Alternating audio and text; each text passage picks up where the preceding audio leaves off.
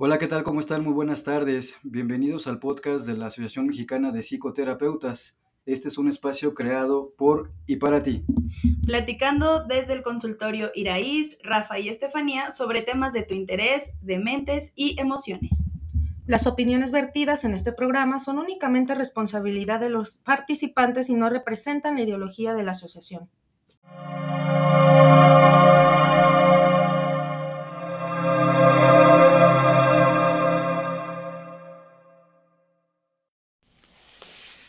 Hola, ¿qué tal? ¿Cómo están? Muy buenas tardes, noches o días, depende en qué momento nos escuchen. Eh, me da muchísimo gusto estar nuevamente compartiendo este espacio creado para ustedes.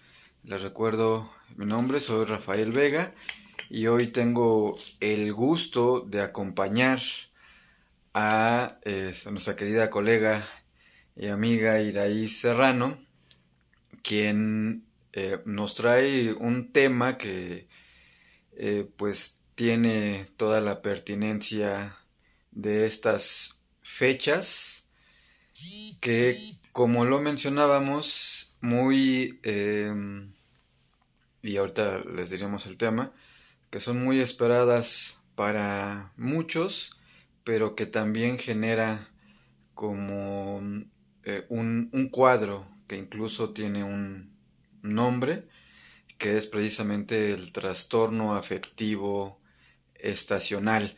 Pero bueno, antes de que entremos en materia, saludar, saludarte, Iraís, ¿cómo estás el día de hoy? Hola Rafa, muy buenas noches, muy buenas tardes. Bien, gracias aquí en, en encontrándonos para platicar de este tema, que como muy bien lo mencionas, muy adecuado para las fechas por lo que representa, por cómo se vive y por cómo se interpreta, ¿no? En, el entorno, en la sociedad, con las personas y muy específicamente hoy con mis pacientes y entonces yo creo que sí es muy puntual empezar a platicar sobre, ¿no? Esas sensaciones que se viven, cómo se perciben y desde dónde las estamos percibiendo, ¿no? ¿Qué es lo que nos canaliza para que nosotros estemos en, en ese sentido, en ese camino?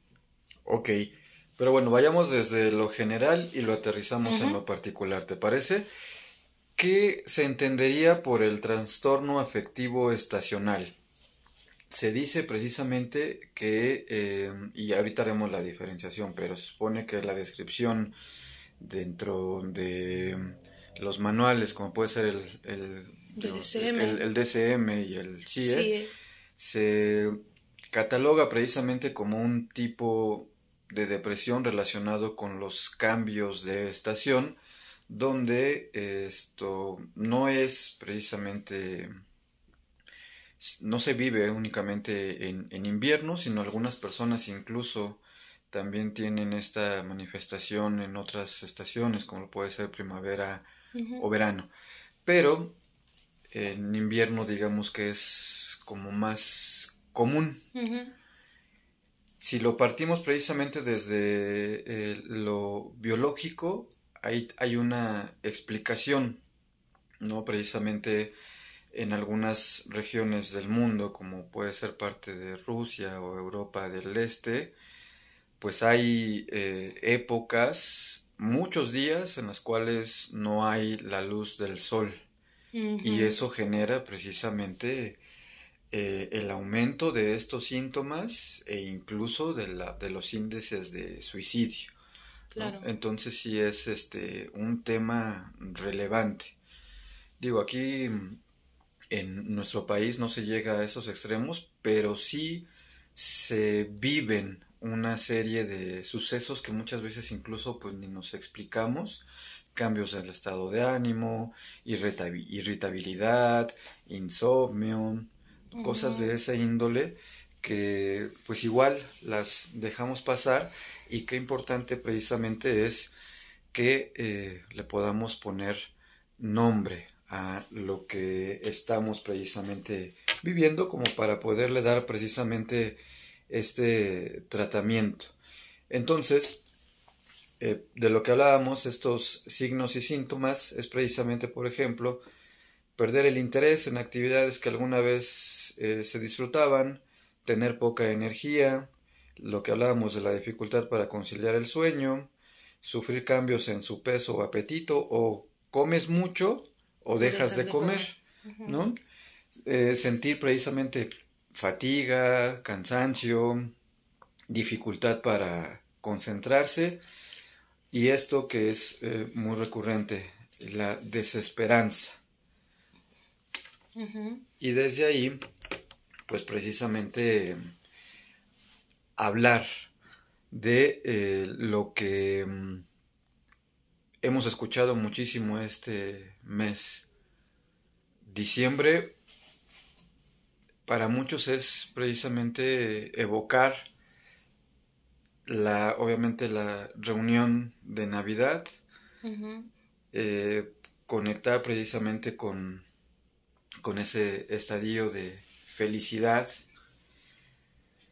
Y por el otro lado, pues está la, la parte de generar precisamente eh, estas síntomas de tristeza y que muchas veces pues llega a desarrollar depresión. Porque, Iraís, es bien importante precisamente diferenciar lo que es tristeza o depresión, porque no es lo mismo. No, por supuesto que no. O sea, puedes diferenciar cuando estás triste porque si tú lo identificas, no es un estado permanente y puedes realizar tus actividades con normalidad, tu rutina. A diferencia de la depresión, es algo, como lo comentábamos, es algo que no te deja moverte, es algo muy limitante, es algo que sientes en el cuerpo en un vacío, pero hacia afuera también está vacío. O sea, no hay un sentido de... Te cuesta trabajo moverte, te cuesta trabajo pensar.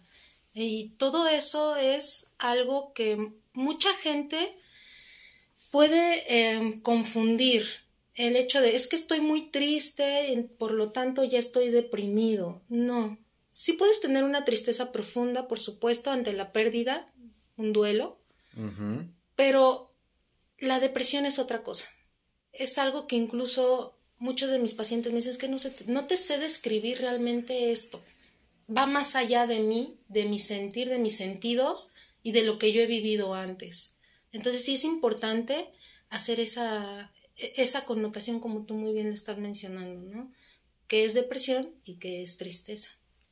Exacto, es perder y muchas veces no sabemos ni qué. Exacto. Entonces, eh, sí, qué importante porque también em, el condicionamiento y la presión social con la que nos regimos, nos vivimos, es muy limitante como para conectar precisamente con este tipo de, eh, de sentirse, ¿no? Sentimientos, emociones. Es muy mal visto que la gente exprese que se siente mal, que la está pasando mal. Y desde ahí también como que la misma persona incluso hasta pues le genera como culpa o sentimientos de esa índole de que prefiere pues no hablarlo, ¿no? Quedárselo callado porque pues precisamente nos forzamos a todo tiempo, todo el tiempo buscar precisamente ese estar bien esa felicidad y que en estas épocas, pues bueno, la podemos precisamente eh, relacionar con el tener, más que el buscarlo de forma internalizada, ¿no? Claro. Eh, esta parte que mencionas, el tener, el tener que dar, el deber estar, el convivir a fuerza, precisamente te comentaba, hoy mis pacientes, su tema principal fue estas fechas. ¿Por qué tengo que convivir en un espacio donde no quiero estar? Donde ya sé que las cosas no van a suceder como yo, yo consideraría que deberían de ser, ¿no? Digo, ahí se juegan más cosas. Pero al final es esta parte. ¿Cuál es tu deseo y tu necesidad en este momento? uno de mis pacientes me decía, no es que mi papá se enojó conmigo porque no voy a ir el 24 a pasarla con ellos. Y me dejó de hablar. Me dice, es que se supone que estas fechas son para pasarla en familia. Y para él es incoherente porque dice, es que solo esta fecha es para la familia. Pero ¿qué sucede el resto del año? Cuando a lo mejor yo necesité apoyo, ayuda, y lo que se supone que debería de ser familia no estuvo ahí, ¿no? De acuerdo a, sus palabras. Entonces, esa parte en donde mercadotécnicamente, no sé si está bien dicha esa palabra, la mercadotecnia nos dice, la familia feliz se supone que debe de estar en estas fechas y a pesar de todo, tienen que estar unidos. Pero ¿qué es a pesar de todo? ¿No? El malos comentarios, tal vez malos tratos, tal vez estar enojados porque todo el día estuvieron haciendo la comida y llegaron en la noche y ya todos están fastidiados. El tener que abrazar o saludar a alguien que no te cae muy bien o con el que hubo un conflicto. Uno de mis pacientes me decía, es que estas fechas no me gustan porque mis papás se pelean porque no saben qué vamos a cenar, porque no saben a dónde vamos a ir. Y entonces es tema de conflicto. Entonces yo no quiero estar en ese conflicto otro de mis pacientes me decía, no, es que mi tío va a tomar y yo no quiero verlo borracho porque causa un conflicto y ya no se disfruta esta fecha. Entonces hay varios factores que influyen para que las personas que deciden no ir o no estar decidan pues precisamente no hacerlo, ¿no? Pero como bien dices, se supone que debería de ser de una u otra manera y el no hablarlo hace que este conflicto llegue, porque se sienten juzgados, se sienten calificados, incluso se sienten malas personas por no cumplir con esos deseos o necesidades que los demás dicen que deberían de, de estar haciendo en ese momento, ¿no? Sí, sin duda, se tiene muy idealizado precisamente el concepto de familia y de eh, precisamente esa pareciera sentencia, ¿no? De que pues sí, pero a pesar de todo es tu familia. Y mucho de lo que mm, hoy en día se viene buscando es precisamente hacer un movimiento en ese sentido, de que mm, la familia no es de nombre, es de acciones, como lo decías hace ratito, donde precisamente romper es un acto precisamente de amor propio. ¿En qué sentido? En que si no estás bien, no quieres y solo vas precisamente a recibir precisamente eh, agresiones pasivas, señalamientos, porque eh, la, hay, hay, familias precisamente con muy poca empatía, un poco tacto para hablar las cosas. Y desde ahí precisamente nos cargamos con todas esas expectativas que la familia pone, que a nivel social pone y que nosotros obviamente muchas veces las hacemos propias. Desde que pues ya no cumplí las expectativas porque no terminé la preparatoria, por decirlo de alguna forma, en los tres años, sino cuatro, porque reprobé materias, porque tengo 20, 22 años y aún no inicio una carrera universitaria, porque precisamente tengo 30 años y aún no tengo precisamente ese bien material que se supone ya debería de tener, llámese auto, casa, pareja, ¿no? Incluso hijos, ¿no? Que también es un tema sumamente recurrente, que hay una presión por parte precisamente de, de algunos familiares, ¿no? esa de es que quiero un nieto, ¿no? Y desde ahí pues también las personas adhieren y muchas veces toman decisiones que no parten precisamente de un deseo propio, sino es más precisamente para eh, darle gusto a los demás. Es muy eh, sabido que se crean precisamente tradiciones, por decirlo así, de que si el padre fue abogado o médico, entonces hay precisamente, ¿no? Ya una exigencia de que tú tienes que seguir esos pasos. Y en más de una ocasión hemos escuchado que no es lo que querían. Y al final rematan, lo hice nada más por darle gusto. Pero ya después, precisamente, la misma presión ya hace que sea mucho más difícil que ellos precisamente volteen a ver qué es lo que quieren, porque ya tienen precisamente eh, eh, compromisos y obligaciones, ¿no? Pagar renta, ya, ya, ya se comprometieron y tienen una pareja o tienen hijos, en fin, se detonan muchas cosas que se pudieron haber evitado. Claro. Porque decirle no a la familia también se vale. Sí, sí, es cierto. El tiempo también, ¿no? Ya estoy muy viejo, ya cumplí muchos años, etcétera. Pero hablando de esta parte del dar, de cumplir las expectativas de un otro y la necesidad, por ejemplo, en estas fechas se juega mucho el, la expectativa de la cena, qué es lo que debo aportar, y los regalos, ¿no? Eh, es bien, es bien sabido por muchos y la mayoría que estas épocas, sobre todo estos dos últimos años, ha sido muy complicado por la pandemia. Muchos se quedaron sin trabajo, su economía se redujo bastante y entonces las expectativas que tenían sobre estas fechas es conflictiva. ¿Por qué? Porque ya no pudieron dar ese regalo a la persona deseada, ¿no? O ya no pude realizar la cena como yo esperaba pueden ser cosas que parecieran superfluas, pero sí se dan y sí conflictúan, porque así como se manejan en este tipo de situaciones, muy probablemente se manejen en otros aspectos de su vida. El dar más de lo que realmente puedo dar en este momento.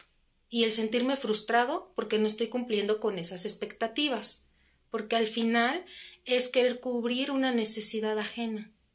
Y entonces me queda, me deja de lado entonces, probablemente gaste dinero de más o probablemente decida que no voy a ir porque no pude pagar, comprar o hacer algo respecto a, no tanto por el deseo de no, no, permanecer en ese sitio, sino porque yo ya me sentí comprometido y no pude cumplir con ese compromiso.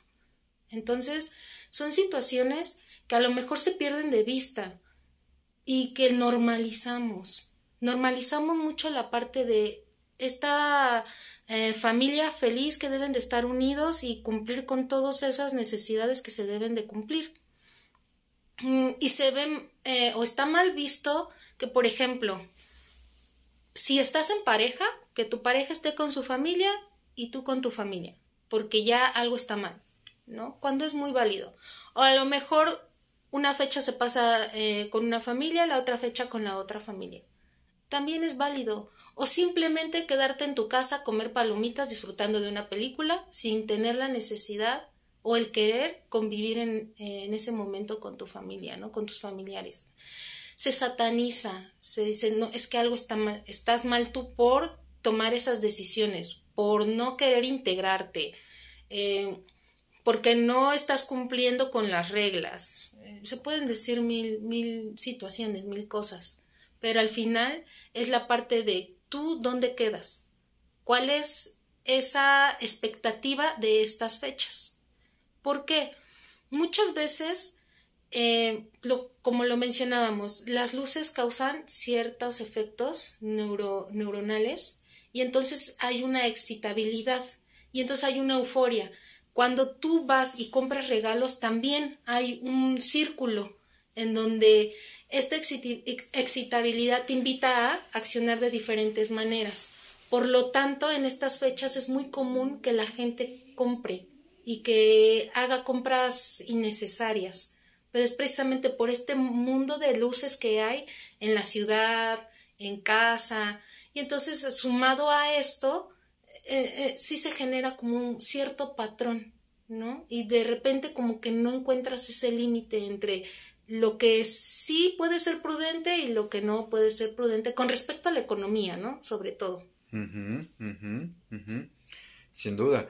Regresándonos un poquito al, al, al, tema ahorita que mencionaba las luces, precisamente el cómo eh, eh, orgánicamente hay eh, un, un porqué, por ejemplo, que para las personas el cambio de horario, este horario de verano, Sí. donde oscurece más tarde, genera un impacto de bienestar. Precisamente por eso, porque no es lo mismo que salgan de su trabajo y ya esté oscuro o ya sea de noche y pues ya se queda así como que ya se terminó el día. A que precisamente, y, y incluso se ve, personas que viven eso son como, tienen mayor movimiento en muchos aspectos, hacen cosas, intentan cosas, ¿no? Que ya tomaron la clase, que ya fueron acá, que ya, en fin. Entonces, sí hay precisamente un, una relación bien importante entre esto de el cómo nos hace sentir una cuestión y pues como lo mencionabas, esta sensación de bienestar y de tener que demostrarlo a través precisamente de lo material, pues genera una exigencia, una eh, valorarte y que desde ahí te valoren si precisamente das, das esos eh, obsequios y esos regalos. Entonces, qué importante va a ser que las personas se pregunten a sí mismas si quieren o lo hacen porque deben, que muchas veces va para allá. Obviamente no es en todos los casos, hay también personas que disfrutan muchísimo, que tienen precisamente esa cohesión familiar, donde la convivencia precisamente no es nada más en estas fechas, sino que se reúnen eh, de forma frecuente, donde precisamente hacen actividades juntos, ¿no? Claro, sí. Entonces ahí viene precisamente una constancia que hace que estas fechas, pues en realidad se disfruten. Pero si por el contrario existen precisamente cosas no resueltas, no habladas, pues estas fechas son precisamente de mucha incomodidad, Claro. muchísima. Sobre todo por esta parte de, eh, primero que nada, a fin de año. La, estas famosas, este, ¿cómo se llaman? Expectativas o deseos que deseas cumplir el siguiente año. Pero al final es como querer eh, que las cosas cambien de un día para otro, sin un esfuerzo previo. Y esto es lo que causa también mucho malestar. El decir, ok, yo visualicé mis metas o mis deseos y resultó que no se cumplieron ninguna, ¿no? Y el analizar ese, ese aspecto respecto al año que pasó y al, al año que viene es calificar, eh, no hice nada otra vez, Mm, eh, fracasé nuevamente, no cumplí con mis metas y viene esta parte de redundar en lo mismo, ¿no? Y el siguiente año es cómo lo voy a hacer. Pero si deseas cumplir tus metas con la misma técnica que has venido practicando a lo largo de este tiempo, no te va a funcionar. Y entonces el siguiente año te vas a sentir igual de frustrado. Entonces lo importante aquí sería también hacer esta reflexión. Sí, qué positivo, qué bueno que te crees metas, que quieras cumplir ciertos deseos, pero ¿desde dónde vas a partir? ¿Qué necesitas hacer para empezar a cumplirlos? Paciencia, ¿no? Eh, estas metas que te vas a proponer que sean realistas también, porque muchas veces es querer arreglar una situación familiar, por ejemplo, un conflicto, pero deseas arreglarlo un 24 o un 31 de diciembre, no va a ser posible. Necesitas entrar probablemente en una charla o probablemente el empezar a convivir más estrechamente con la persona o aclarar esas diferencias para que se pueda dar esa convivencia de manera paulatina, más, cer- más certera, más este, prudente, ¿no? Entonces sí es ver que muchas veces creemos en esta magia de que se va a cumplir ya y no, es que necesito hacer para empezar a cumplir esas metas.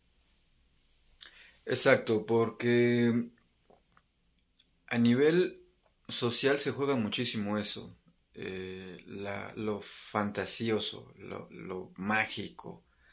Si partimos desde, por ejemplo, lo que nos vendía Disney, ¿no? Esta idea del amor romántico y fueron felices para siempre, pues también está esta parte de que eh, estas fechas, estas fiestas son también como por arte de magia, cae un velo de amor, esto de que un cambio de día va a hacer la diferencia, por ejemplo hablando lo del año nuevo, ¿no? Donde ahora sí, este primero de enero voy a hacer este todo lo que no he hecho.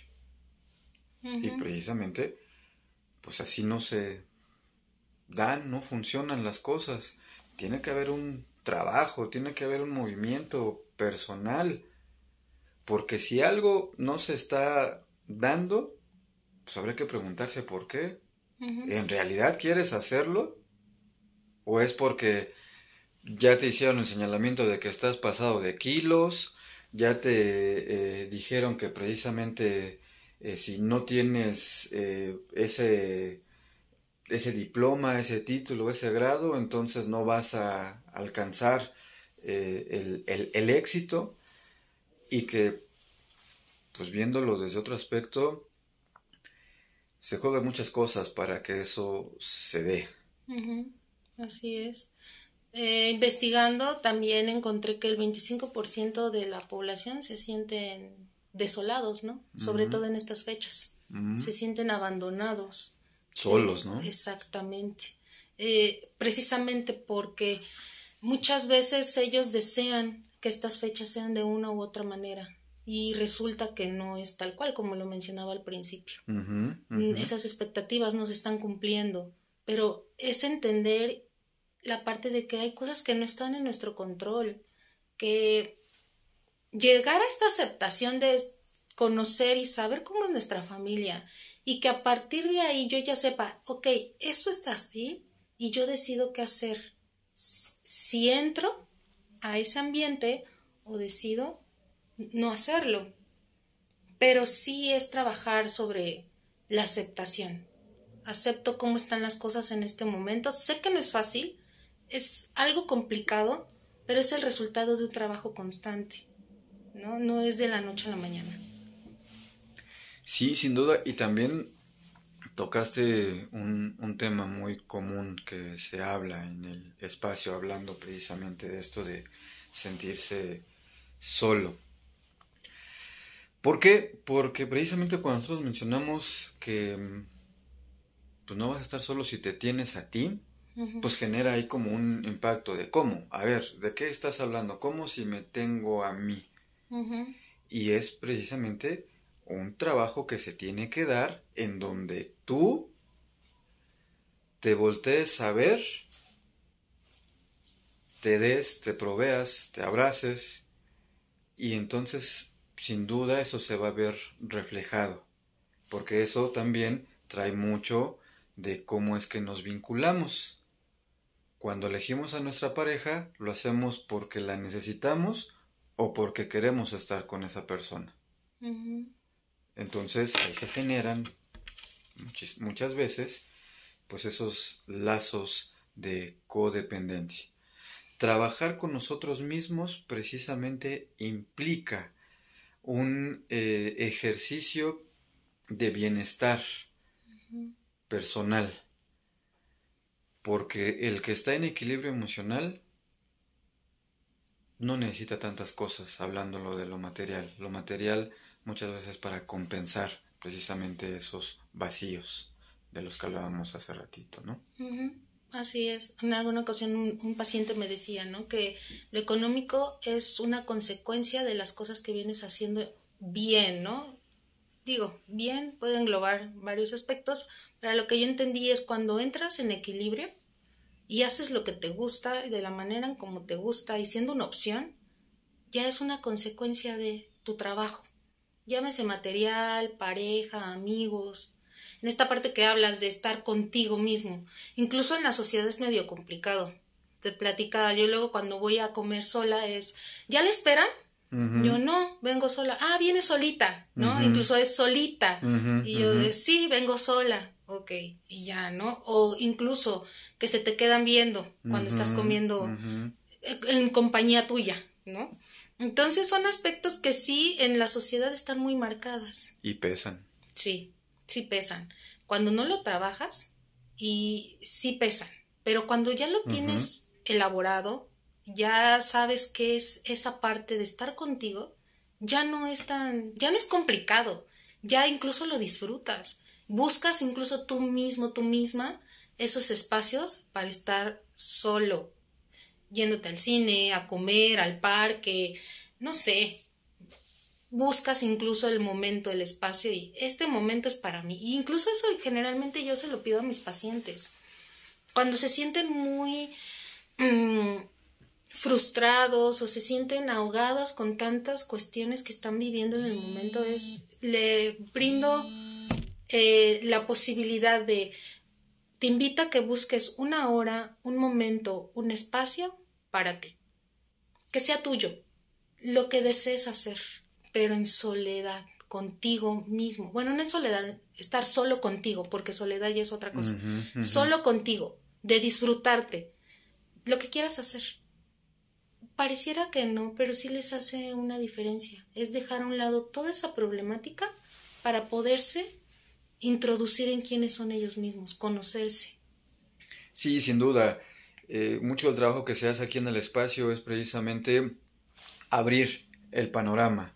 Es em, que la persona, que el paciente es, eh, se dé cuenta de que hay otras formas de vivirse y donde mucho va a generar es su propio estado consciente. Quiero hacerlo por mí o porque precisamente existe esa exigencia. Entonces, desmarcarse de ahí, pues también genera mucho bienestar en varios aspectos, ¿no? Y regresando un poquito precisamente al tema de lo que es eh, estas fechas, pues también hay muchas personas que pues van a vivir estas fechas sin este sin un ser querido claro. Por la pandemia por lo que gustes se fueron o incluso no se terminó porque también ahí se vive un duelo importante claro de, de donde precisamente depositabas todas sus expectativas y, y, qué duro es precisamente aceptar que no va a ser así. Así es. La ausencia de ese ser querido, esa persona que compartió contigo, sí es difícil no verlo de repente, ¿no? Sobre todo, como mencionas, en estos últimos tiempos. Em, el, el tener una dinámica en donde compartías con y que hoy no va a estar, sí es impactante. Pero al final también el honrarlos es recordarlos. Mientras tú no te olvides de ellos, ellos van a estar presentes. Incluso como lo mencionabas en algún momento, no deja de doler. Aprendes a vivir con ello. Pero en esta hermosa y maravillosa capacidad de tenerlos presentes con nosotros y que incluso desde donde yo lo transpersonal, la psicoterapia transpersonal, está en tu ADN. Ahí están ellos representados, viven en, en ti, son tus ancestros. Y entonces, a partir de ahí es vivirlos de esa manera también, una manera diferente de vivirlos. Sin duda, un acto de amor precisamente es em, agradecer el tiempo que estuvieron con nosotros, y desde ahí también em, desear que donde quiera que se encuentren y desde lo que crean, pues esperar que estén en un mejor lugar. Claro, exactamente. Entonces, pues sí, este no deja de ser precisamente un fin de año, un diciembre, unas fiestas que particularmente traen muchas aristas por donde le quieras ver, ¿no? Implica eh, precisamente un, un ejercicio que hoy más que nunca es sumamente válido. Preguntarte si quieres. Porque ya nos dimos cuenta precisamente que nuestro transitar por aquí es efímero, muy efímero. Y de verdad no sabes qué triste puede resultar precisamente que haya personas que lo transitaron sin voltear a verse y sin, preguntarse qué es lo que querían y cómo querían vivir precisamente su vida. Entonces, la invitación es generar ese estado de conciencia, romper precisamente con esos paradigmas y buscar precisamente crear nuevas formas de relacionarnos, porque si no sabemos decir no, pues eso también lo trasladamos a otros ámbitos, a lo laboral, a lo social, a lo sentimental, con las parejas. Porque lo hemos hablado en otros espacios, en otros momentos. Nos relacionamos en función de lo que vivimos, de lo que nos dijeron que somos o que tenemos que hacer. Y nos escandaliza de forma eh, de verdad importante y persecutoria el ponerle nombre a un sentimiento que eh, tenemos por un familiar. Sí, así es. Em, es. regresando a la parte que hablábamos hace rato, ¿no? Pero al final es... Va a haber muchos, muchos motivos por el cuales debas y tengas. Pero yo creo que lo más importante es, como preguntabas tú, ¿quieres? ¿Quieres hacerlo? Porque incluso puedes pensar que lo necesitas. Porque hay un constructo, hay una idea. Pero realmente deseas hacerlo. Deseas estar ahí. Deseas vivir eso que consideras que no es tan agradable, ¿no? Al final es una decisión y si tu decisión es sí, también es válido. Claro, y ahí en tu decisión es asumir el costo. Exacto. De lo que implica. Exactamente. La consecuencia en donde yo me haga cargo de, ¿puedo resolverlo? ¿No puedo resolverlo? Eh, ya sé cómo va a suceder, entonces me hago cargo, ¿no? Y si no es no, también es válido. Y también va a haber una consecuencia, no necesariamente negativa, una consecuencia también puede ser positiva, pero también debo hacerme cargo de. Y también estoy dispuesto a vivir esa parte. Entonces también es importante voltear a ver. No es tan fácil, pero al final del camino puede ser más positivo.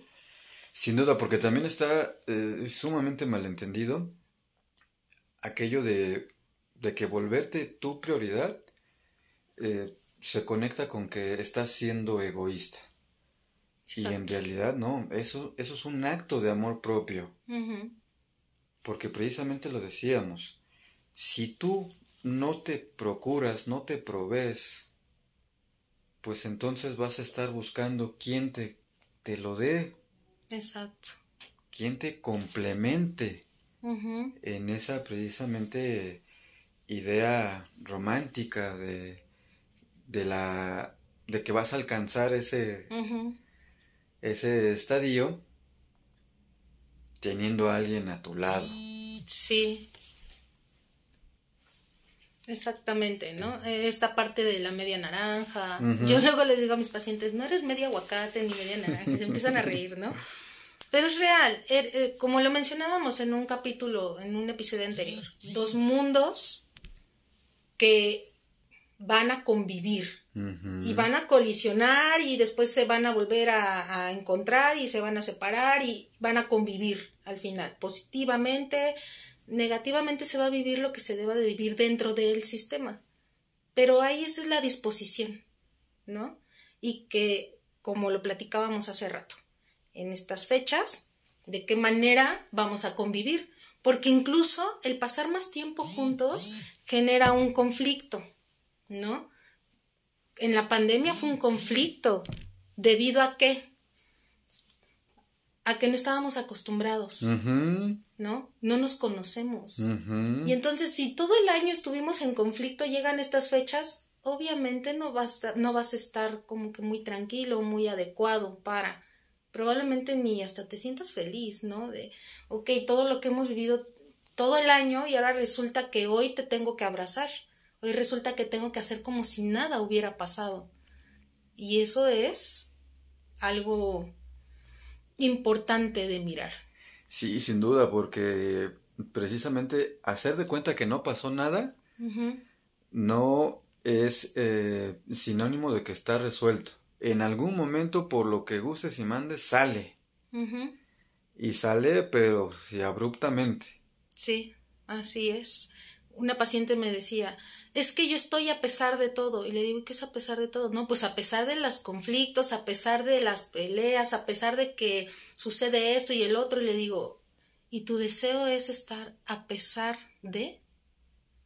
Y entonces ya fue como, esa pregunta fue lo que le detonó el, sí es cierto, porque eso me decía mi mamá, porque tengo que salir adelante a pesar de todo lo que pase, no importa qué suceda, yo debo hacerlo.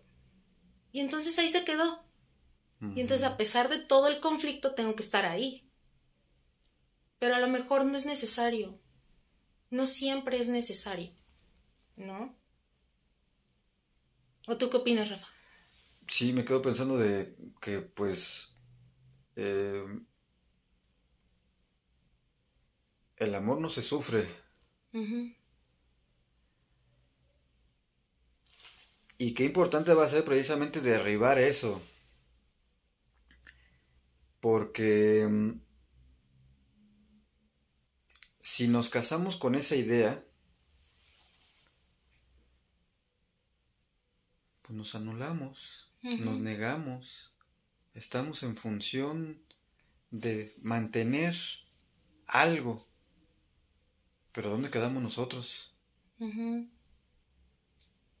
Porque si de por sí somos muchas cosas, somos precisamente eh, los hijos, los padres, los profesionistas, los empleados, y estamos en función precisamente de cumplir todos esos roles que ay, remotamente precisamente volteamos a ver y nosotros qué queremos para nosotros como individuos.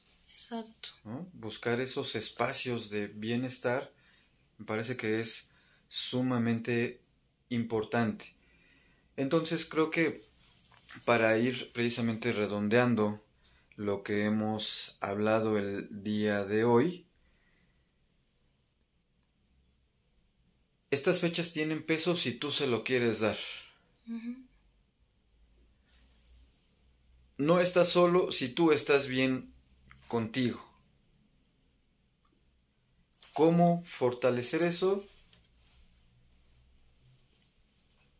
no es mensaje subliminal, es una invitación, es precisamente que busquen espacios donde puedan hablar cómo se sienten. Obviamente, eh, venir a psicoterapia, como lo mencionabas en la mañana, pues es el mejor regalo que uno se puede dar, ¿no? Definitivamente.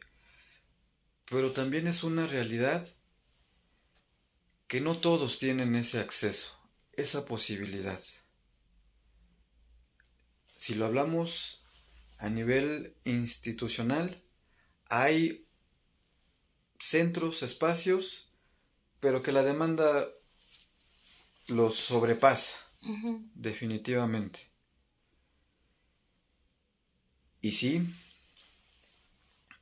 qué importante sería que el grueso, que la masa, pudiéramos precisamente tener acceso a este tipo de atención. También romper ese estigma de que venir a, psicoterapia implica precisamente el, lo, común, ¿no?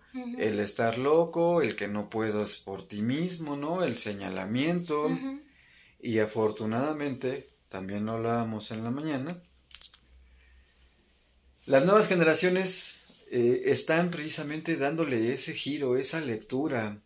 Ya se habla muy abiertamente entre ellos, ¿no? Es que estoy yendo al psicólogo, es que este eh, me fui bien porque hablé, me sentí, me desahogué. Y ya deja de ser precisamente un estigma, ¿no? Un peso. Porque mm, ya se entiende que esto pues también debe ser prioridad. Si te duele el estómago vas al médico. Pero muchas veces si te sientes triste... No es importante. No es importante. O volteas a ver otras cosas, ¿no? Y bueno, habrá cada quien Pero la idea es que también se le dé el peso a que cuando tú hablas con alguien y recibes de vuelta algo, habla más de la persona que un intento de ser precisamente objetivo, ¿no? Porque pues, por ahí se escucha que eh, hablar con las amigas eh, este, es la mejor terapia y eso genera bienestar.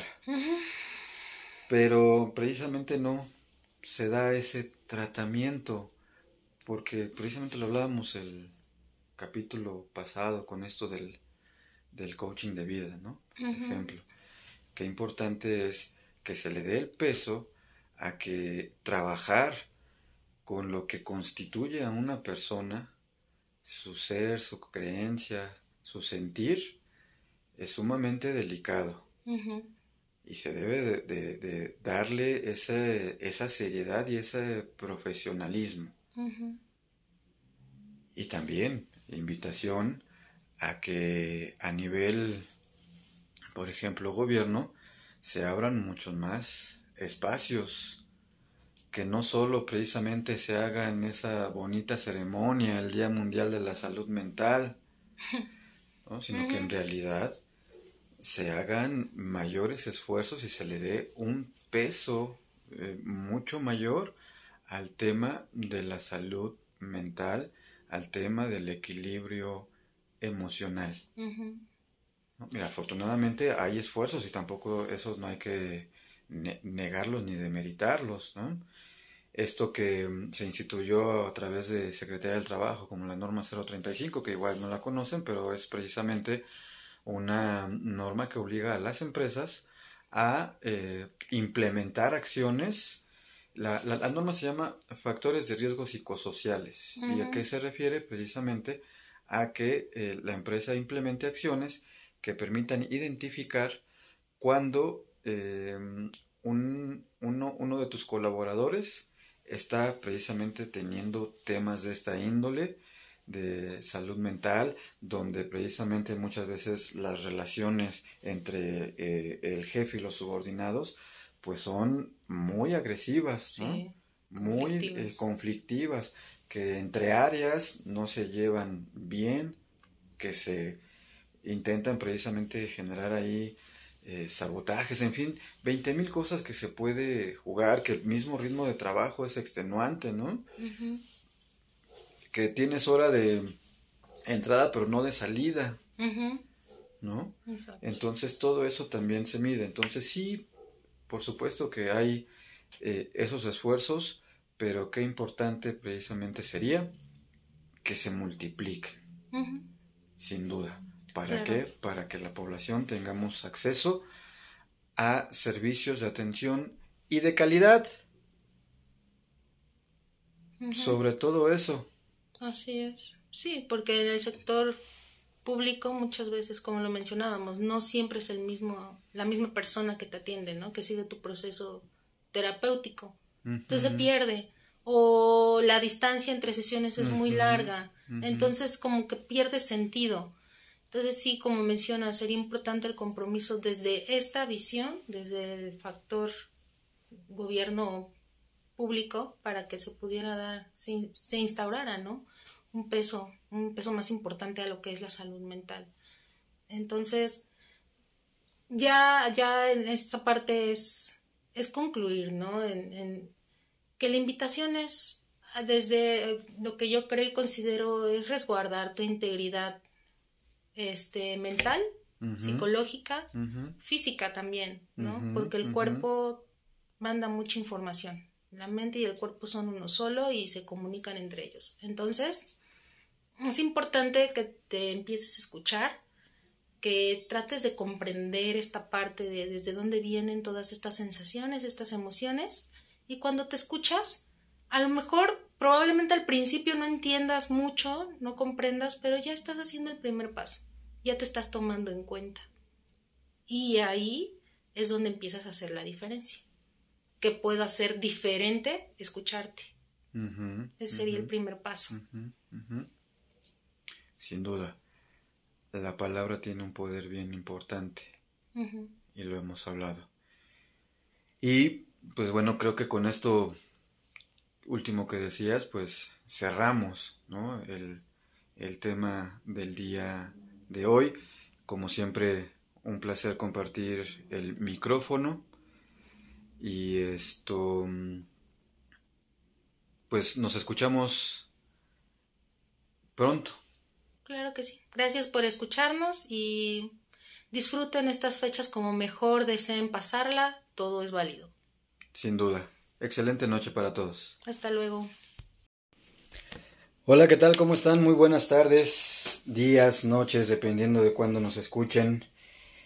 El día de hoy es el último episodio del año y pues también cae con que es el último de esta eh, primera temporada, de este primer ejercicio que nos ha dejado muy contentos con muchas este, eh, experiencias, muchos comentarios respecto a los temas que se han abordado y que esto pues también nos dejan de tarea pulir algunas cosas por supuesto y también temas que, que por ahí eh, son importantes meterlos a, a, la agenda de la segunda temporada que ya les avisaremos cuando estaría este lanzándose les recuerdo mi nombre, soy eh, Rafael Vega y hoy tenemos un tema eh, bien interesante que mm, Iraíz, que está aquí conmigo y ahorita la saludamos, eh, tenía muchas ganas de abordar, de hablar, porque mm, es algo que mm, en su experiencia y, y, en, y en lo que se vive en varios foros es importante voltear a ver. Y es este tema de eh, lo masculino y las emociones.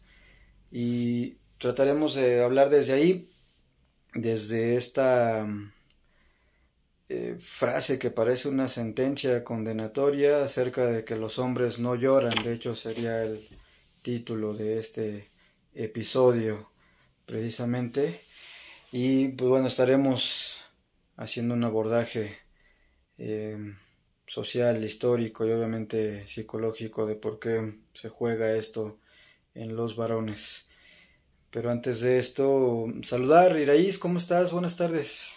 Hola Rafa, buenas tardes, aquí acompañándote para este último capítulo, episodio del podcast de esta temporada, muy contenta de, estar participando en, en, este proyecto. Y sí, este tema que para mí me hace mucho ruido, se me hace muy interesante, sobre todo porque se vive dentro de lo que es la consulta psicoterapéutica. Me he encontrado con muchas, eh, muchos pacientes varones en, que no pueden gestionar sus emociones de una manera más asertiva, sobre todo por la historia de vida que traen, ¿no? Uno de los primeros puntos que me gustaría empezar a abordar es cómo se ha ido manejando la masculinidad en nuestro entorno, sobre todo aquí en México, en donde sí está preponderante la cuestión del machismo, en donde se le dice a los varones, como bien dices, los varones no lloran, se tienen que vestir de azul, tienen que utilizar ciertos juguetes desde muy pequeños, tienen que mostrarte eh, fuertes y el mostrarte fuerte es no, no demostrar vulnerabilidad. Y para ellos representar la vulnerabilidad es a través de las emociones. Emociones como la tristeza, eh, emociones como la, la, sensación de menosprecio también, eh, sensibilidad, incluso afecto, demostrar afecto o amor, para ellos es un símbolo, símbolo de debilidad. Entonces yo creo que es importante hablar de este tema, sobre todo porque la manera en cómo se manifiesta también habla mucho sobre lo que es la equidad de género hacia las mujeres. Si se trabajara más sobre esta parte, yo creo que habría más igualdad. Se trabajaría más sobre esta parte de los valores como el respeto, la honestidad, la empatía, ¿no? Sobre todo. Em, me gustaría abordar desde este punto que, por ejemplo, debemos que comprender que las emociones son un estado natural del ser humano, sobre todo en la parte de la manifestación hacia un otro. Sin embargo, es más común que las mujeres lo manifiesten. Somos más dadas a decir estoy triste, estoy enojada, estoy irritada, y los hombres no. Los hombres generalmente tienden a tener características como dolor de cabeza, cansancio, desgano o pierden interés en otras actividades pero manifestar tal cual su tristeza o la emoción que están viviendo se les dificulta más. Sí, sin duda, tienden precisamente a mm, somatizar muchísimo. Y como bien decías, me parece que eh, qué importante sería también ver desde dónde está situado este, estos supuestos y estos roles.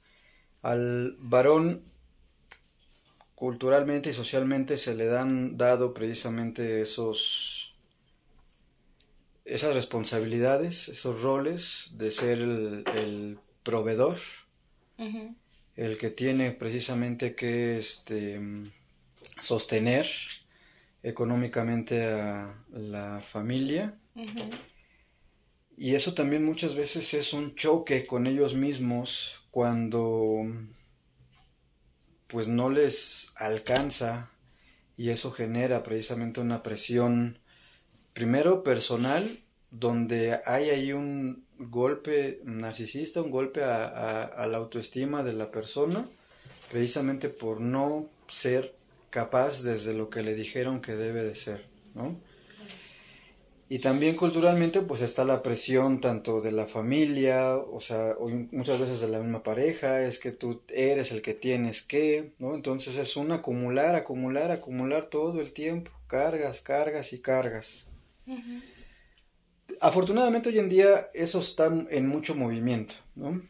Hay ya muchas parejas jóvenes donde asumen que este es un trabajo conjunto, el sostener una familia tanto en lo económico como en lo que implica precisamente todo lo que son precisamente las los deberes del hogar, la crianza de los niños, ¿no? Por ejemplo, donde ya precisamente este movimiento va en función de que mm, ya no se pone en un este pedestal ahí pequeñito, pero se pone al, al varón cuando ayuda, en teoría, que precisamente no es eso, no es ayudar, cuando hace este, labores de casa que tradicionalmente pues se le han adjudicado a la mujer.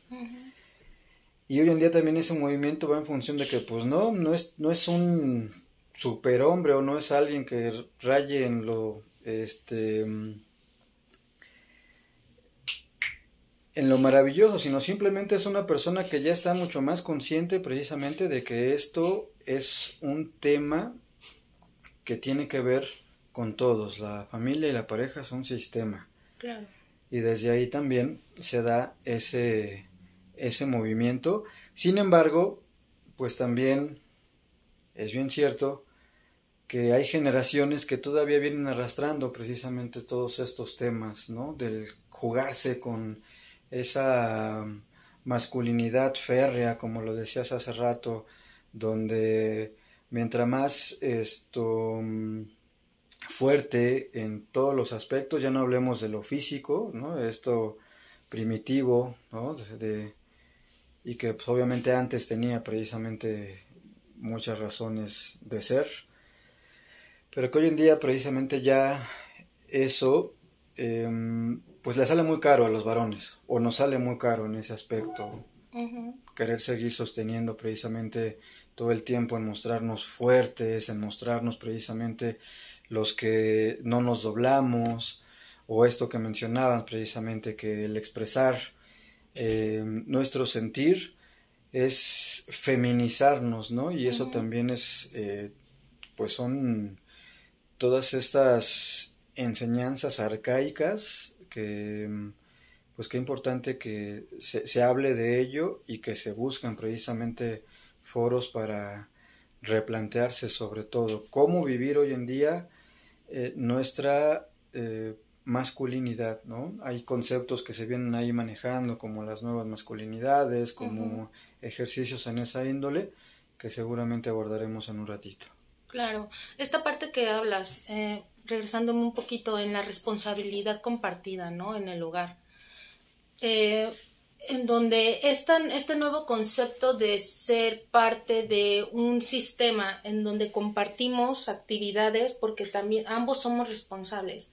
Sin embargo, están dos lados de la moneda. Una está la parte del machismo en donde se muestra a, a un hombre este, violento, macho, fuerte, como tú lo mencionas, y otro en donde se está creando un concepto donde se crea un ideal de cómo tiene que ser hoy en día un varón. Y eso también está pesando, porque muchas veces sienten que no tienen las herramientas para alcanzar ese lugar. No saben cómo. Antes te daban un ejemplo de cómo deberías de ser. Una línea este tajante y eso es lo que tienes que ser. Hoy en día es hacia dónde me muevo si esto que se vivía antes no es correcto y lo que tengo que ser hoy en día es algo inalcanzable para mí.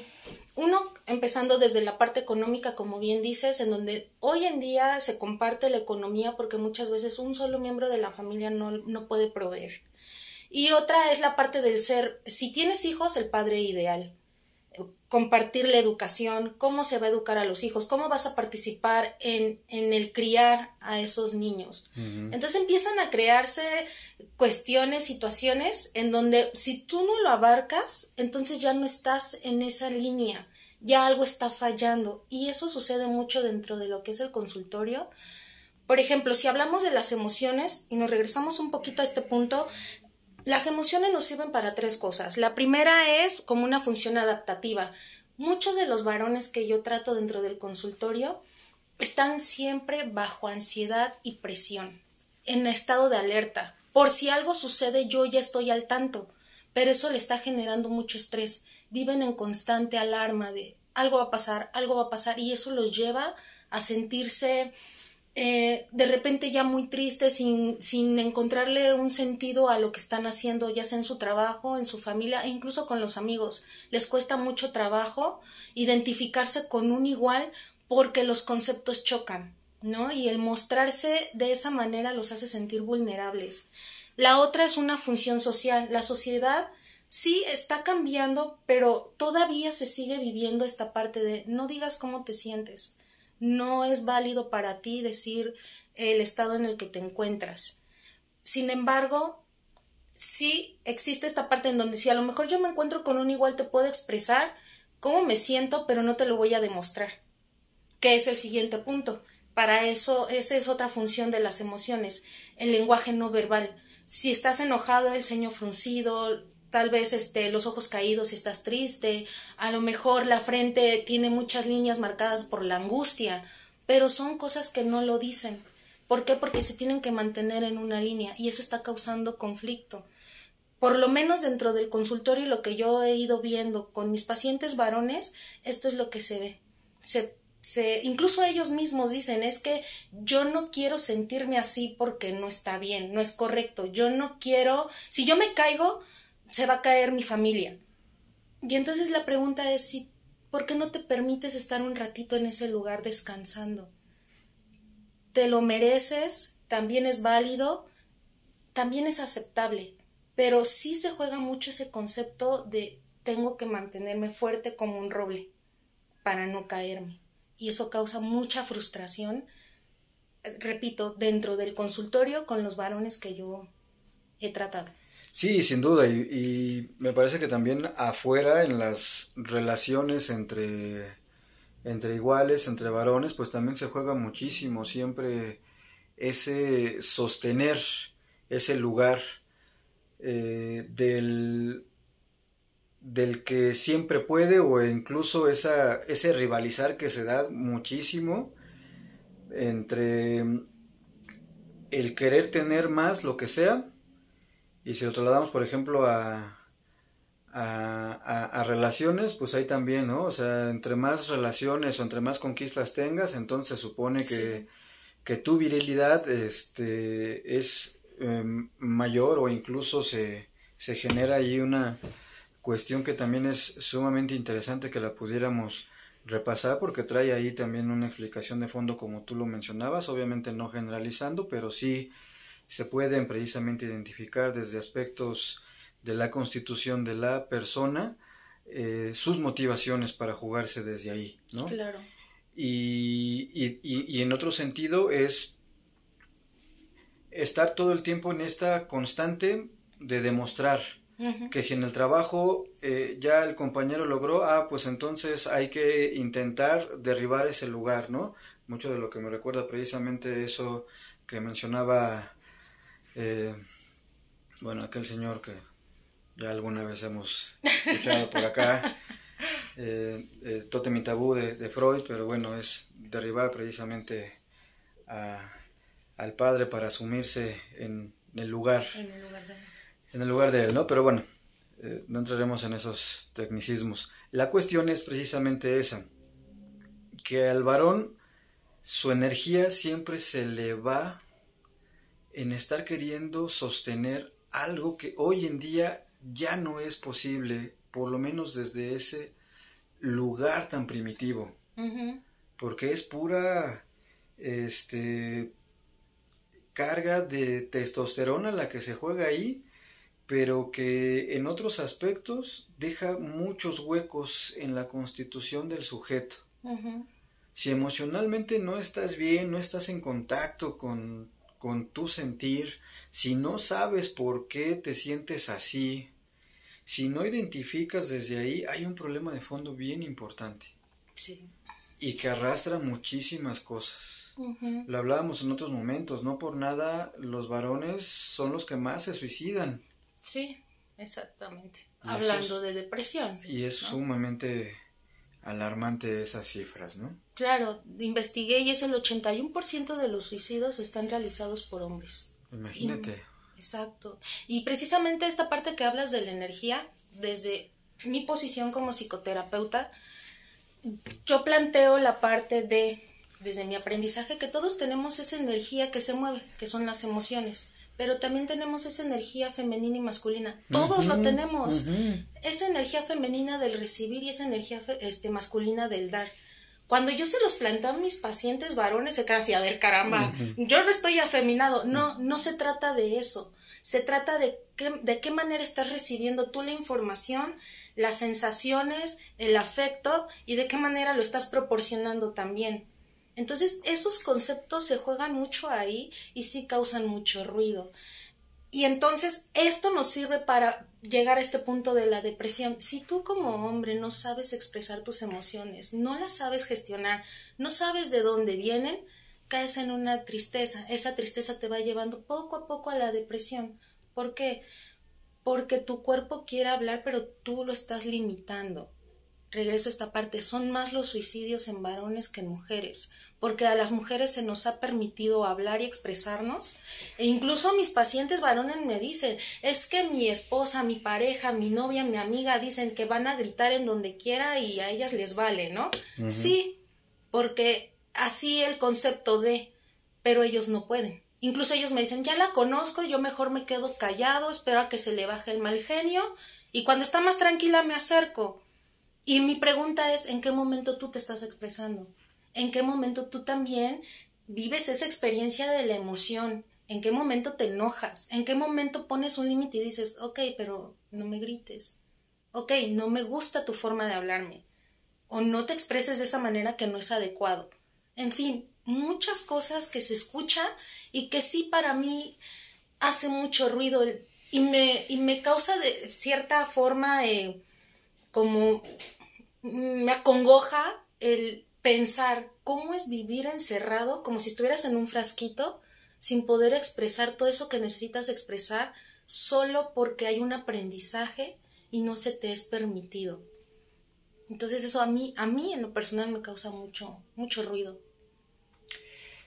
En el mejor de los casos, precisamente un varón ante algo que no alcanza a manejar, este, dice, bueno, me espero para que no se haga esto más grande.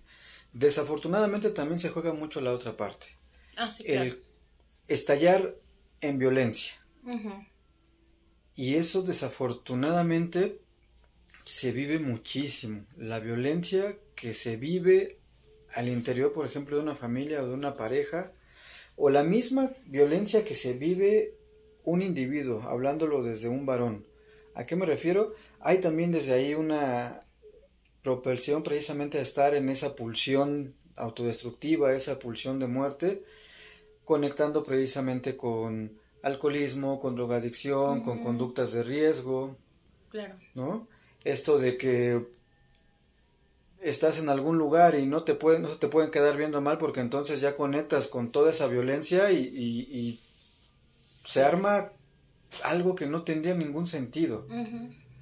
Esto que precisamente como no logran precisamente poner en palabra, pues lo actúan. Esa frustración que invade al sujeto, pues lo único que los hace precisamente es actuar a través de la violencia. Y eso también pues es sumamente importante porque pues desde ahí también se están en muchos casos eh, creando tragedias. Sí. ¿No? Más, eh, más allá de, de, de, esto de los, de los golpes, pues se puede llevar a otros extremos.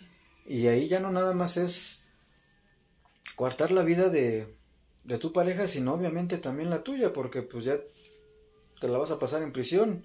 Claro. Y eso, pues no creo que no se lo deseas a nadie. No, por supuesto. Es perder todo. Pero ahorita que hablas de la violencia, digo, se ejerce mucho en la mujer, como hablábamos al principio, la equidad de género, ¿no? Pero hoy es para los varones.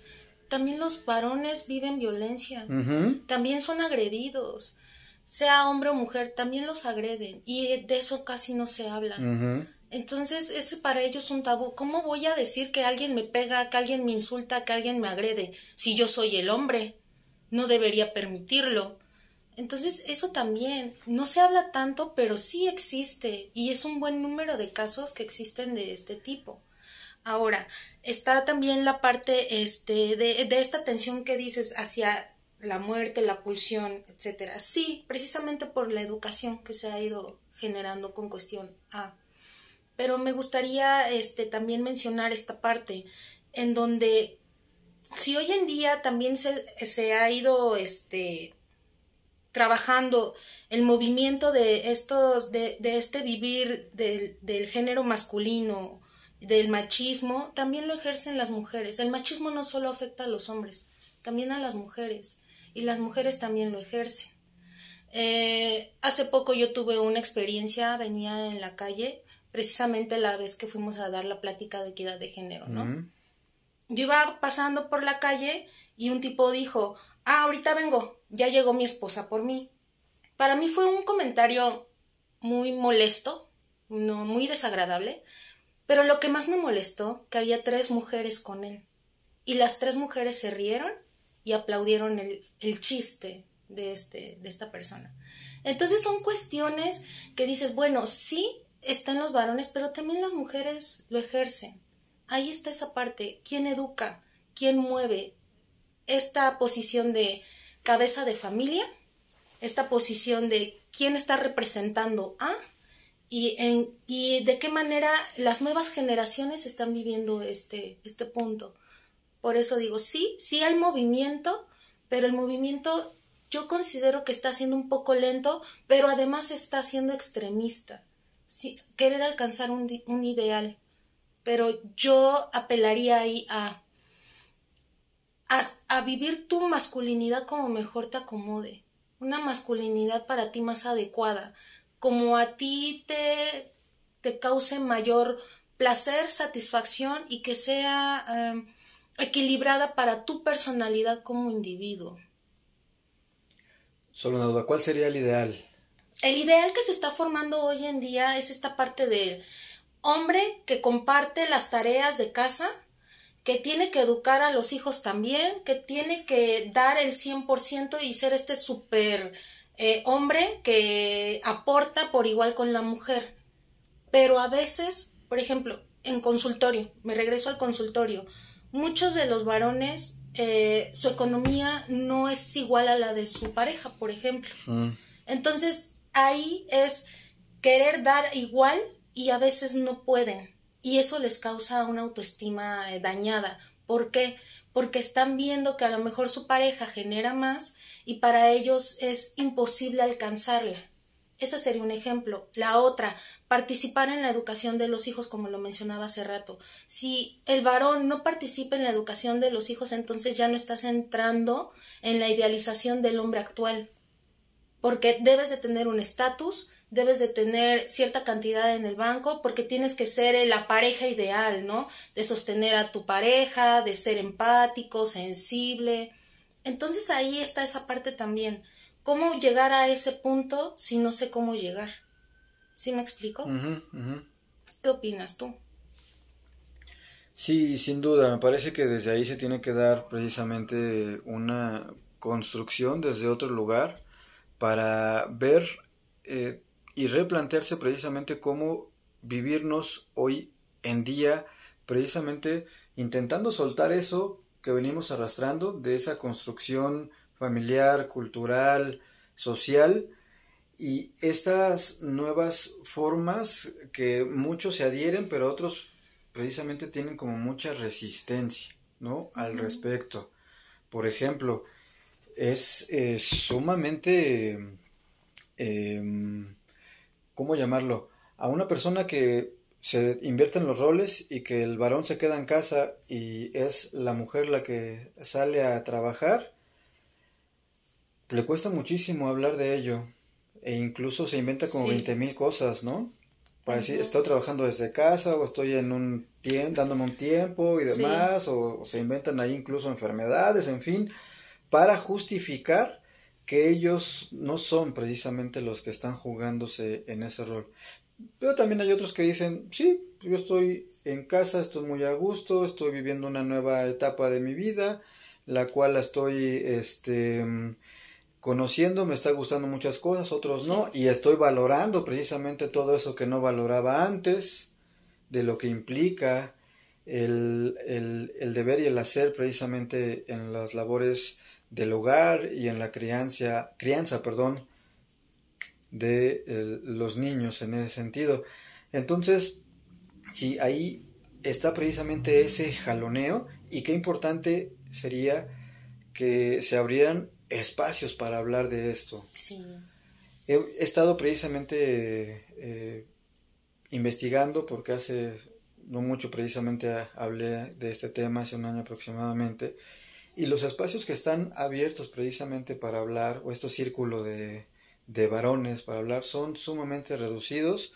Incluso aquí en la clínica en algún momento se intentó abrir un espacio y desafortunadamente eh, estuvo desierto no hubo ese, esa respuesta que nos hubiera encantado y no atravesaba por cuestiones económicas ni por temas precisamente de restricciones ahora con la pandemia, sino simplemente precisamente de esas barreras que nos ponemos, ¿no? Claro. Entonces, sí, ahí está ese forcejeo, pero pues bueno, creo que de este lado lo que nos toca precisamente es seguir em, empujando en esa dirección, de abrir esos espacios, primero que nada, para que desde lo individual se permitan venir, porque eso también ya es un tema. Digo, creo que eh, en, en, tu caso está un poquito más equilibrado el porcentaje, pero desde el mío históricamente eh, siempre ha sido un 80-20, 80 mujeres, 20 hombres los que vienen a, a, solicitar consulta. Se ha movido un poquito, pero también se van muy rápido, precisamente por toda esa resistencia. ¿no? Entonces, vienen, pero también romper con eso, híjole, no a todos. Sí, sí, sí, sí es cierto. Eh, sí ha habido varios varones que vienen y se van, pero hay algunos que sí se quedan. Ya tengo un buen rato trabajando con, con cuatro, cuatro personas varones y es un trabajo magnífico el platicarlo con ellos y el abrirles un espacio en donde se sientan seguros, en donde se pueden expresar, no se van a sentir juzgados, ni etiquetados, ni criticados. Incluso su forma cuando llegan es, ah, ya estoy en mi espacio, ¿no? Y cuando se sientan es una cosa que digo, wow, me gustaría que así se viviera, ¿no? Allá afuera. Digo, a veces digo, puede ser una utopía, pero yo creo que sí se puede alcanzar. Si todos en conjunto, hombres y mujeres, apelamos a este trabajo, sería maravilloso. ¿no? Porque eh, los hombres tienen tanto para dar como las mujeres. Incluso hay una película ahorita que estabas hablando del compartir, la de Jefe en Pañales 2, donde Jimmy, eh, sí es Jimmy, ¿no? El, el, hermano mayor que, que ejerce como padre de familia, que se queda en casa y su esposa trabaja. Entonces una película desde ese ejemplo de decir sí hay, sí se puede. ¿no? El papel que él ejerce del papá que imagina, que juega con sus hijos, que ayuda en la crianza, en, en la educación, en la alimentación, se me hace maravilloso. Pero sí es trabajar mucho sobre la vergüenza, la vulnerabilidad y la expresión de las emociones. Sí, sobre todo precisamente derribar esos supuestos, esos paradigmas, esos mitos respecto a a que las mujeres son más sensibles que los hombres o que los varones, porque no es cierto. Sí. Lo hablábamos en otros momentos. Es simplemente que las mujeres se lo permiten, estar en, mucho más en contacto. Sí. Porque yo conozco varones precisamente que son eh, sumamente sensibles y que se permiten conectar con ello. Sí. Y eso no los vulnera. Pero otras personas precisamente que ponen esa resistencia por esos supuestos de lo que hablábamos el título al principio, de que si yo lloro, pues entonces me estoy viendo vulnerable, débil y todos los adjetivos que te puedas imaginar, ¿no? Entonces, desde ahí es un voltear precisamente a derribar todos esos supuestos con los que hemos crecido en generaciones, ¿no? Sí, exactamente. El, el, permitirse saber que esto de los nuevos conceptos de masculinidades no solo son para los varones, también va hacia las mujeres, porque se trabajaría sobre esta parte de la violencia, se disminuiría bastante. El ser hombre masculino no se tiene que identificar con esta parte que hablábamos al principio, sino también en la sensibilidad, la empatía, el respeto, la honestidad, la autenticidad es muy difícil ser auténtico, porque si me muestro tal cual soy, me pueden herir, me pueden lastimar y ya no sé qué hacer con eso. Entonces empezar a trabajar con base a lo desconocido, que es esta parte de quién soy, qué siento, cómo lo siento, dónde lo siento, etcétera, para que ya después yo lo pueda manifestar hacia mi entorno, ¿no? Mi familia, mi pareja, si es que tengo, mis hijos, si es que tengo, pero sobre todo hacia ustedes mismos como varones. Esta parte, cuando yo les pregunto a mis pacientes, ¿dónde sientes la tristeza?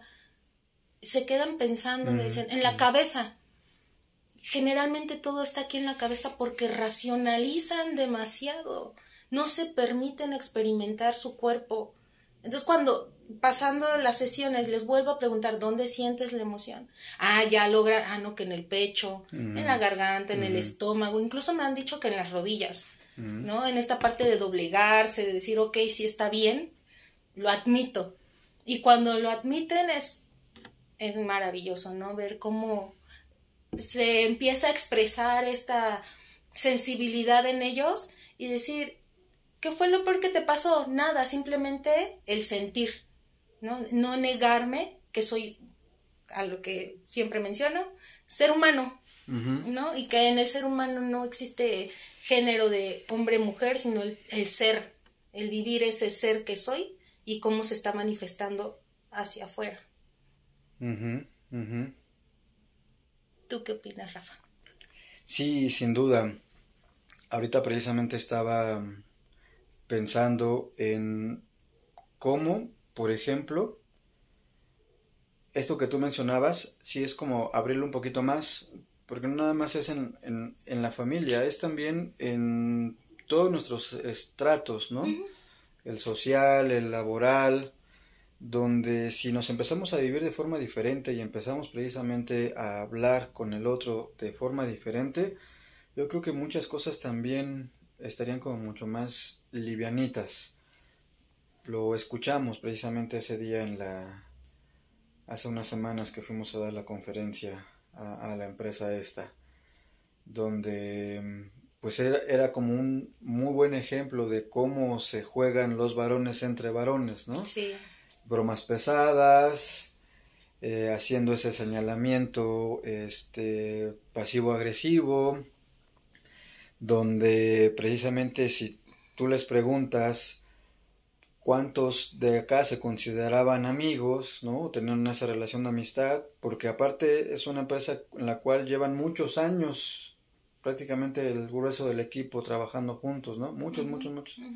Entonces ya, ya dio pie precisamente a generar esos lazos.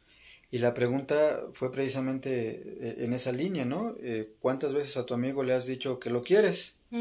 Y fue una así, ¿no? La reacción fue así de, o sea, no, ninguna, pero, y de inmediato fue ese de, pero pues no es necesario decirlo si lo estás, este, demostrando con acciones. Acciones como golpes, ¿no? es que yo juego con él, lo golpeo, ah, no, bueno. Claro, porque no hay otro conocimiento a cómo puedo manifestarlo, ¿no?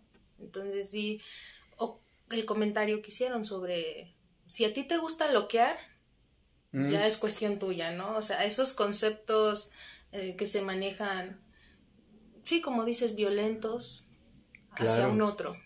O aquel de si fulanito me dice que me quiere, este, ya no le vuelvo a hablar, ¿no? Ah, Porque precisamente ya se da esa connotación, este, donde se sexualiza o se erotiza la relación, Entonces, desde ahí, y, y también la contraparte, eh, también planteamos de que si un, una mujer y un hombre pudieran precisamente tener una relación amistosa sin que precisamente se sexualice o se erotice, y todos mencionaban que sí, pero también es bien cierto que cuando mm, alguien se muestra precisamente mm, atento, amable con el otro, pues siempre salta. Sí. ¿No? El que ah, aquí hay algo raro. Y en los varones es casado de que ah, quiere conmigo. ¿No? Sí. Tal vez las la, chicas no lo ven así tan marcado, pero sí empiezan ahí como que a, a, poner atención, mm. como para precisamente en función de eso ver cómo se sienten y actuar, ¿no? Pero el varón siempre en ese eh, mostrarse como, ah, mira, es casado, que la mayoría de las veces es, ah, sí, mira, es amable conmigo porque le gusto porque hay otra intención. Porque quiere conmigo. Ajá. Y pues no, no necesariamente. O sea, es precisamente él que estamos tan acostumbrados a vivirnos desde un lugar que todo lo vemos desde una misma óptica. Entonces el trabajo va en función precisamente de abrir este panorama respecto a expresarnos también entre varones. Es, Obviamente es sumamente válido decirle a un amigo que lo quieres, que lo estimas, que te preocupas por él, que valoras muchas cosas, que estás ahí para apoyar, pero la palabra es sumamente importante. Claro, las acciones pueden estar ahí, pero, y eso lo vivimos, no nada más en el tema de la comunicación o cómo los varones se expresan, lo vivimos también precisamente en, ya sea hombre o mujer, en, lo importante es que se le ponga nombre a las cosas, ¿no? Es que nunca me dijo nada, entonces ya ahí es donde tú volteas a ver, pero ¿qué otras cosas daba? Ah, sí, bueno, sí, estaba ya al pendiente, sí, demás, pero nunca me dijo un te quiero, nunca me dijo eres valioso, nunca me dijo eres ah, importante, ¿no? Y entonces, claro que tiene un peso, pero de verdad bien importante el ponerlo en palabra. Entonces, la idea precisamente es que los varones nos permitamos mucho más, precisamente expresar cómo nos sentimos. Sí, sí, sí es cierto. Porque como mencionabas este hace rato, ¿no? Es más, hay más tendencia en los varones a consumir sustancias tóxicas como drogas, alcohol, cigarro, para esconder la emoción, para no experimentarla, que las mujeres. Y ahí, perdón que te interrumpa, y ahí es donde precisamente le dan rienda suelta y es cuando se muestran más eufóricos, más con el típico de eh, tú eres mejor amigo y te quiero un, ¿no? Ahí es donde se lo permiten. Ya cuando esas barreras este, se, se derrumban, la cuestión es eh, precisamente que pues jugarse sobre esa línea pues sale sale muy caro a largo plazo, incluso a largo, a mediano, ¿no? Porque pues ya se genera ahí un, este, una dependencia a y la idea precisamente es de que eh, en la medida de lo posible los varones también nos podamos vivir en equilibrio, en equilibrio en varios sentidos y en lo emocional pues es sumamente importante. Claro, entonces es hacer la invitación a que no le tengan miedo a sus emociones, a que no se juzguen, eh, están mucho sobre el vilo de, ser, de, juzgarse a sí mismos. Em, el sentirse, el, observarse, expresarse, es dar pie, el es, sí, es dar el primer paso a una sociedad diferente, ¿no? El que se mueva un elemento hace que los demás se muevan y podamos convivir de una manera más asertiva, más equilibrada, más adecuada. No hay un concepto específico de cómo tienes que ser tú como hombre, tú como varón o como género. Vive tu masculinidad como mejor puedas vivirla, como mejor te acomode. No tienes que usar siempre azul o negro, no siempre tienes que hablar con grosería si no te agrada, no siempre tienes que mostrarte fuerte y, e indestructible no siempre tienes que poder con todo. Para eso está tu red de apoyo. Para poder recargarte un ratito, descansar un ratito cuando a veces no puedo. Y entonces sí cargo pila y ya puedo seguir avanzando. Pero entendiendo que es válido estar ahí. A veces cuando, dentro de la confusión, en el dolor, en la tristeza, si no sabes qué hacer, vívelo, vive tu emoción, quédate un ratito ahí exprésalo, sácalo, vívelo y entonces sí, ya cuando esto disminuya ya puedes seguir avanzando porque es una carga menos. Es como quitarte una piedra. Ese es el elemento o el símbolo que siempre utilizan. Es como si tuviera una roca, una piedra encima de mí. Ah, bueno, entonces sí, o sea, ¿qué vienes cargando, no? Ya cuando lo manifiestan es así como de, ah, ya, ya se hizo arena, ¿no? Entonces, sí, es muy interesante todo esto, me, me agrada mucho este tema. Digo, tú desde tu lugar, yo desde mi lugar en, en, lo que es la psicoterapia es muy, muy interesante. Sí, sin duda, y, y, sé que también lo hemos hablado en otras ocasiones, pero precisamente el soltar eso que nos dijeron que teníamos que hacer y preguntarnos mucho más qué queremos para nosotros es angular precisamente para alcanzar precisamente un equilibrio. Porque muchas veces vamos como queriendo cumplir un guion, ¿no? Que ahora ya terminé esto, ahora me toca el otro y ahora se supone que tengo que, hablando por ejemplo precisamente eso de preguntarte si en realidad quieres ser padre y por qué quieres ser padre. También. Porque eso es sumamente importante y es una responsabilidad también de vida.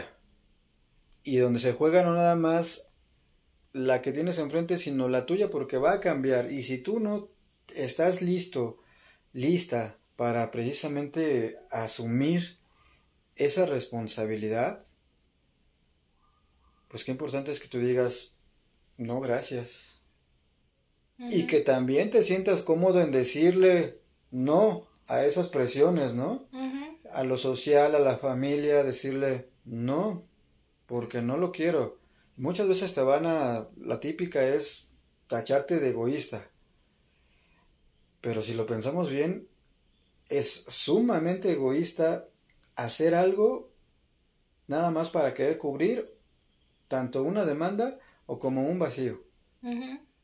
Entonces, qué importante es que nos preguntemos qué queramos para nosotros, para nuestra vida.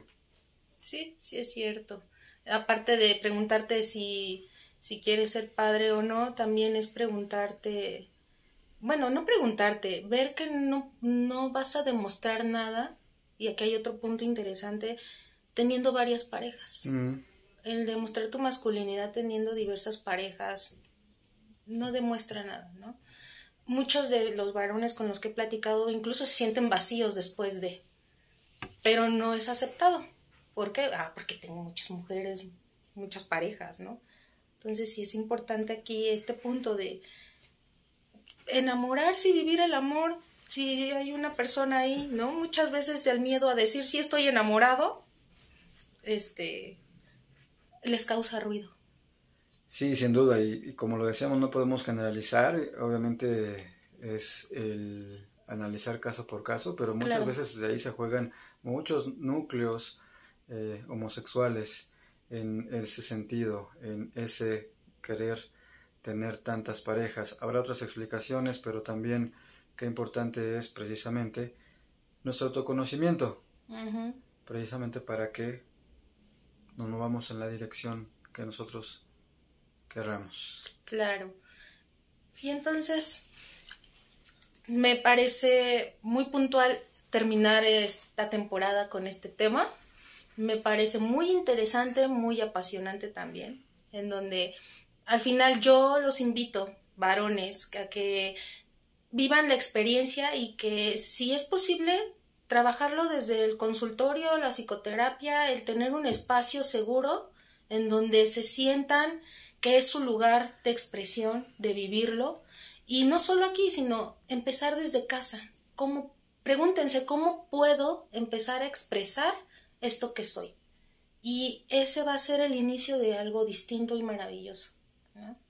Sin duda, hay que hablar más de cómo nos sentimos y eso ya por sí mismo es un acto liberador.